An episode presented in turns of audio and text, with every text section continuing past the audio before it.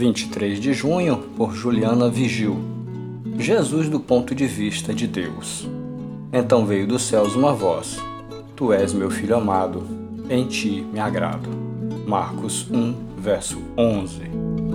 Mesmo sendo Deus, Jesus submeteu-se a viver como homem porque estava por inteiro na sua missão e, portanto, submisso à vontade do Pai.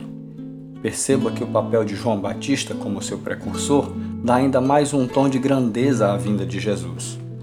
É justamente no seu batismo, depois de séculos em silêncio, que a voz de Deus fala a Jesus em tom familiar, a quem expressa sua completa e irrestrita aprovação. Fala ao filho obediente, o exemplo, o elemento personificado do seu amor pela humanidade. Depois de Jesus ser batizado, o Espírito Santo o impeliu ao deserto. Isso não foi mera formalidade. Conforme Hebreus 4,15, ele foi tentado em todas as coisas à nossa semelhança, para que pudesse nos socorrer durante as nossas adversidades. Mas, diferentemente de Adão, que em meio à fartura e com os animais sujeitos ao seu domínio caiu em tentação, Jesus, cercado pela escassez e hostilidade do deserto, prevaleceu. A humanidade e, portanto, as limitações de Jesus não o impediram de cumprir tudo aquilo para que veio ao mundo.